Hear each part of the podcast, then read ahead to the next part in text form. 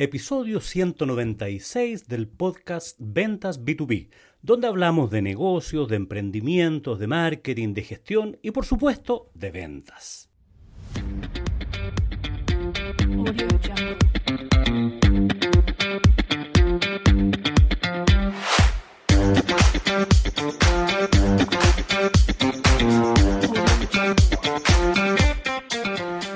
Hola, hola, ¿qué tal amigas y amigos del podcast Ventas B2B? Hace unos tres meses más o menos retomé mis clases de spinning. Volví a inscribirme al gimnasio y volví a hacer spinning. Ya sabes, hacía eh, algún tiempo que estaba solamente haciendo mis trotes que me gusta mucho, pero tuve un accidente doméstico, me caí un día en mi casa y me lesioné un pie y una rodilla, en fin, a estas alturas de la vida cualquier lesión te deja, te deja secuelas y es más difícil recuperarse, así que decidí volver al gimnasio para retomar mis clases de spinning. Antes de la pandemia era un asiduo asistente al spinning y a trotar, ir al gimnasio, y eso lo combinaba siempre con mis trotes de fines de semana, e, en fin, tenía una, una suerte de sesiones diferentes, muy entretenidas y, y, muy creativas además, porque el salir a trotar, el hacer deportes, te permite estar conectado contigo mismo, escuchar podcasts y hacer otras cosas. Bueno, hace tres meses más o menos volví a, a mis clases de spinning y a propósito de que mi actual profesor en el, en el gimnasio al cual asisto, Fernando, anunció que se va del país porque va, va a viajar a Australia a aprender eh, a estudiar idiomas, a estudiar inglés, eh, me puse a pensar en lo interesante y lo importante que son las clases de spinning, donde he aprendido mucho tanto de Fernando, mi actual profesor, como de los profesores que tuve en el pasado. Y eh, preparé este podcast y estas lecciones pensando en algunas cosas que deberíamos aprender de los profesores de spinning, aquellos que nos dedicamos a las ventas, a liderar equipos, a dirigir reuniones, a hacer clases, porque hay varias cosas que me parecen súper notables de poder eh, aprender de estos profesores de, spinning.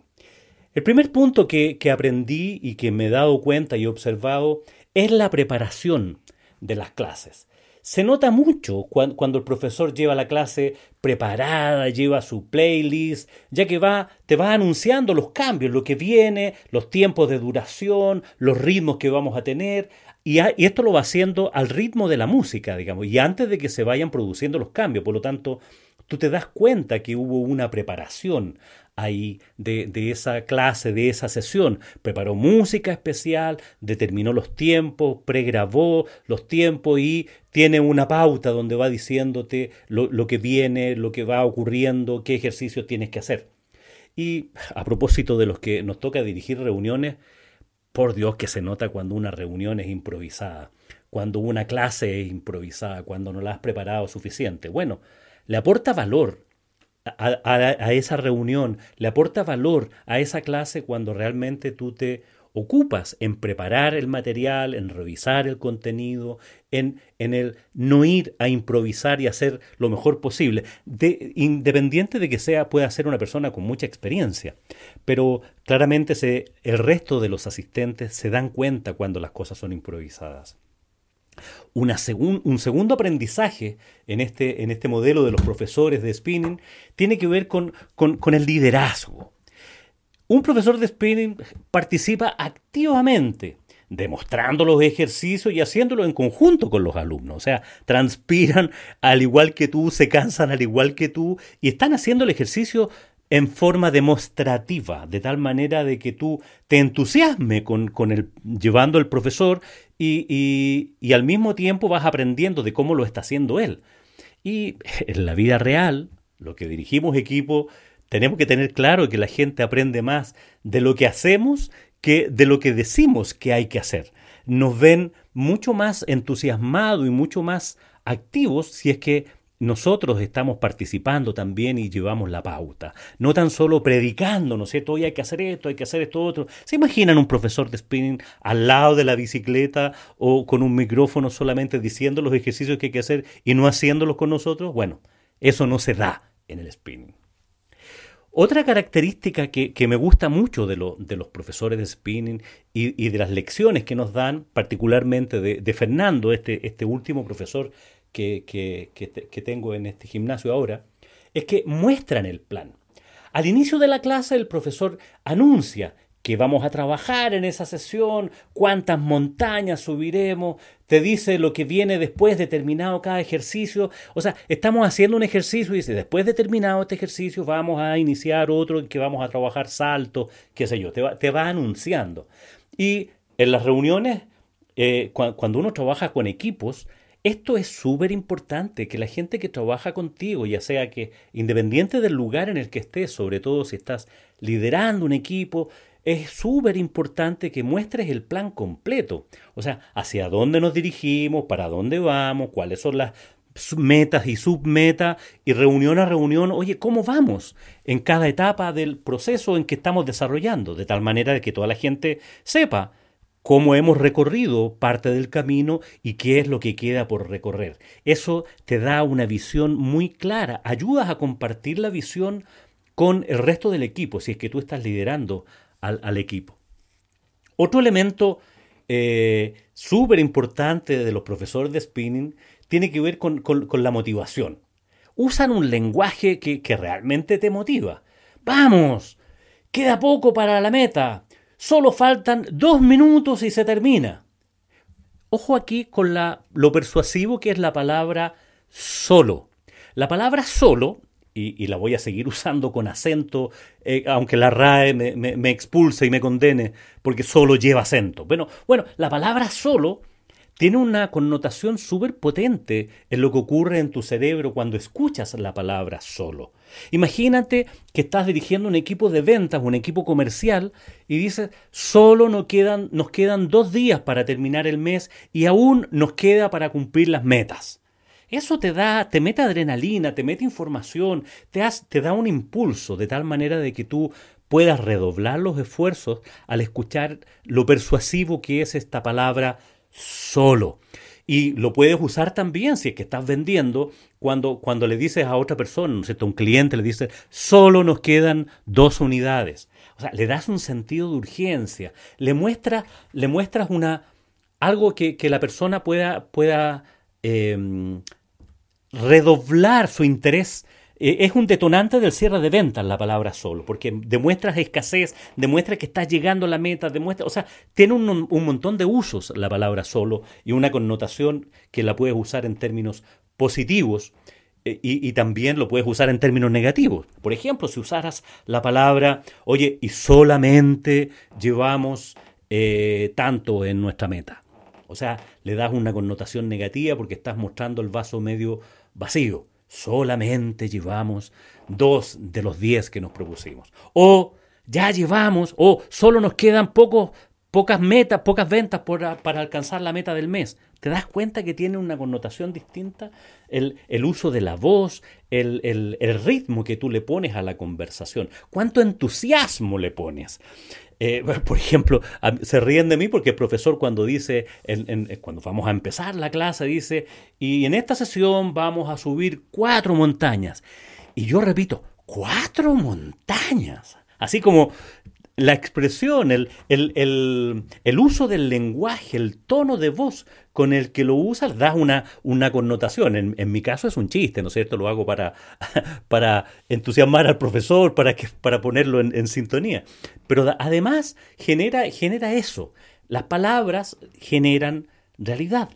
Entonces, en nuestro cerebro está recibiendo esa información. Entonces, cualquier sea la información, el tono de voz, la forma en que lo dice, las palabras que usa, sirven para que el otro mire y se entusiasme o visualice el proyecto, vea, vea la meta, vea el final, cuánto falta, cuánto queda. Eso de visualizar es, un, es una herramienta súper potente cuando queremos usar liderazgo, hacemos coaching, queremos que otras personas se superen, que avancen en sus metas, que sus progresos, sus, distintas formas de mirar lo que, lo que está, de, ir viendo sus progresos, sobre todo los progresos. Y finalmente, y, y, no por eso menos importante o más importante, esto no tiene un orden, ¿no? En el spinning la música es esencial. La música es la que te permite engancharte, sobre todo si estás escuchando el sonido del bajo y de la batería, porque eso te, ayuda a llevar el ritmo. Te ayuda a, compenetrarte más y te genera esa adrenalina y llevas el ritmo. Y, y si te sabes la canción, si te sabes la letra de la canción que está poniendo el profesor en ese momento en su playlist y, te, está, te está ayudando, playlist quise decir, eh, te está ayudando, ¿no es cierto?, a, a entusiasmarte, a no percibir el cansancio que ya a lo mejor llevas eh, cuando se está acercando el final de esa clase y te pone música de rock o pone música de, rock argentino. A mí por lo menos me encanta, lo disfruto, lo paso bien, me reentusiasmo. Con, con, esas, eh, con esa música. Y a todos nos pasa lo mismo, digamos, por algo, por algo estas clases están diseñadas para, para seguir ese ritmo y, la música te ayuda mucho. No sé qué porcentaje será de la clase, pero, pero la música es esencial. Además que tiene que estar a un volumen suficientemente alto que no te moleste, pero que a ti, de nuevo, te entusiasma más. Es como ir a una discoteca y bailar al ritmo de la música. Lo mismo pasa con el spinning.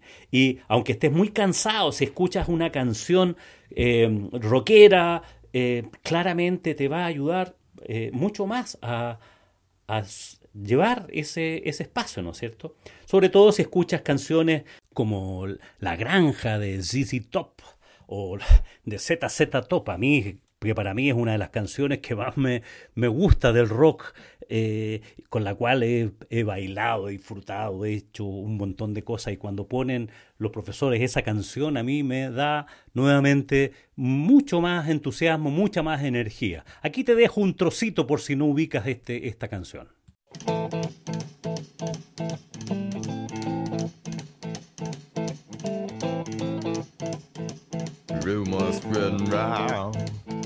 United Texas town.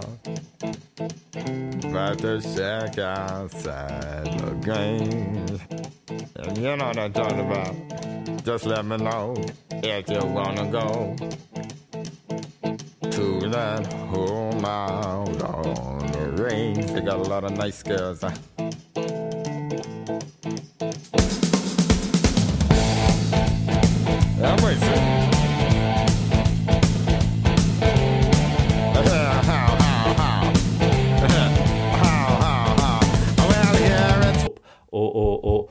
Argentino, con, con eh, en fin, con, con, tantos grupos que, que, nos pone el profesor en, las mañanas, ¿no es cierto? Con, con Miguel Mateos, con, con Soda Stereo, o temas de, una profesora me ponía temas de Led Zeppelin, me acuerdo, y apoyados con ritmo de la batería y del bajo a un volumen altísimo, y ya claro, estaba cansado y todo, y aguantaba y aguantaba y seguía más. Entonces, Claramente los que dirigen reuniones, esto es súper importante. No se trata que la gente se ponga a saltar en las reuniones, ni, ni, pongamos música alta, ni, ni, tener esos trucos ¿ah? que, que algunas personas que dirigen reuniones o que hacen clases eh, ponen para, para, entusiasmar, para motivar al equipo, sino más bien eh, me refiero al ritmo, al ritmo de la reunión, que, que, que, no se, que no se vaya, que no se acabe. Entonces, por eso es tan importante la preparación el volumen de voz, eh, cómo lo haces, qué diriges, qué temas pones. Pones, por ejemplo, si tienes que anunciar eh, malas noticias, ¿cómo lo haces? ¿Cómo lo haces? ¿Cómo te preparas para contarle al equipo que hay malas noticias, que no van a ocurrir ciertas cosas? O al revés, ¿cómo lo haces para entusiasmarlos, para motivarlos, para que salgan a la calle a vender ese día? No necesariamente tiene que ser una cosa muy agringada, ¿no es cierto?, de ponerse a saltar en una sala de reuniones, sino más bien, oye, ¿cómo lo hace? Y, y aún más, ¿cómo lo hacemos para cuando, tenemos que hacer, tenemos reuniones vía telemática? O sea, usando medios digitales. Yo les conté y, tuve un profesor invitado de, spinning también a uno de los podcasts. Ya en, el, espacio lo voy a poner ahí para que si lo quieres ver, de Zoomkling. Porque, claro, en esta época de pandemia, cuando no podíamos salir al, a la calle a trotar o no podíamos ir al gimnasio porque estaba encerrado, me compré una bicicleta de spin y estuve tomando clases vía Zoom em, para hacer mis clases de spinning. Entonces, en Zoomkling, zoomkling.cl, por si alguien lo quiere mirar, porque todavía el profesor está haciendo esas clases eh, en, forma, en un formato virtual.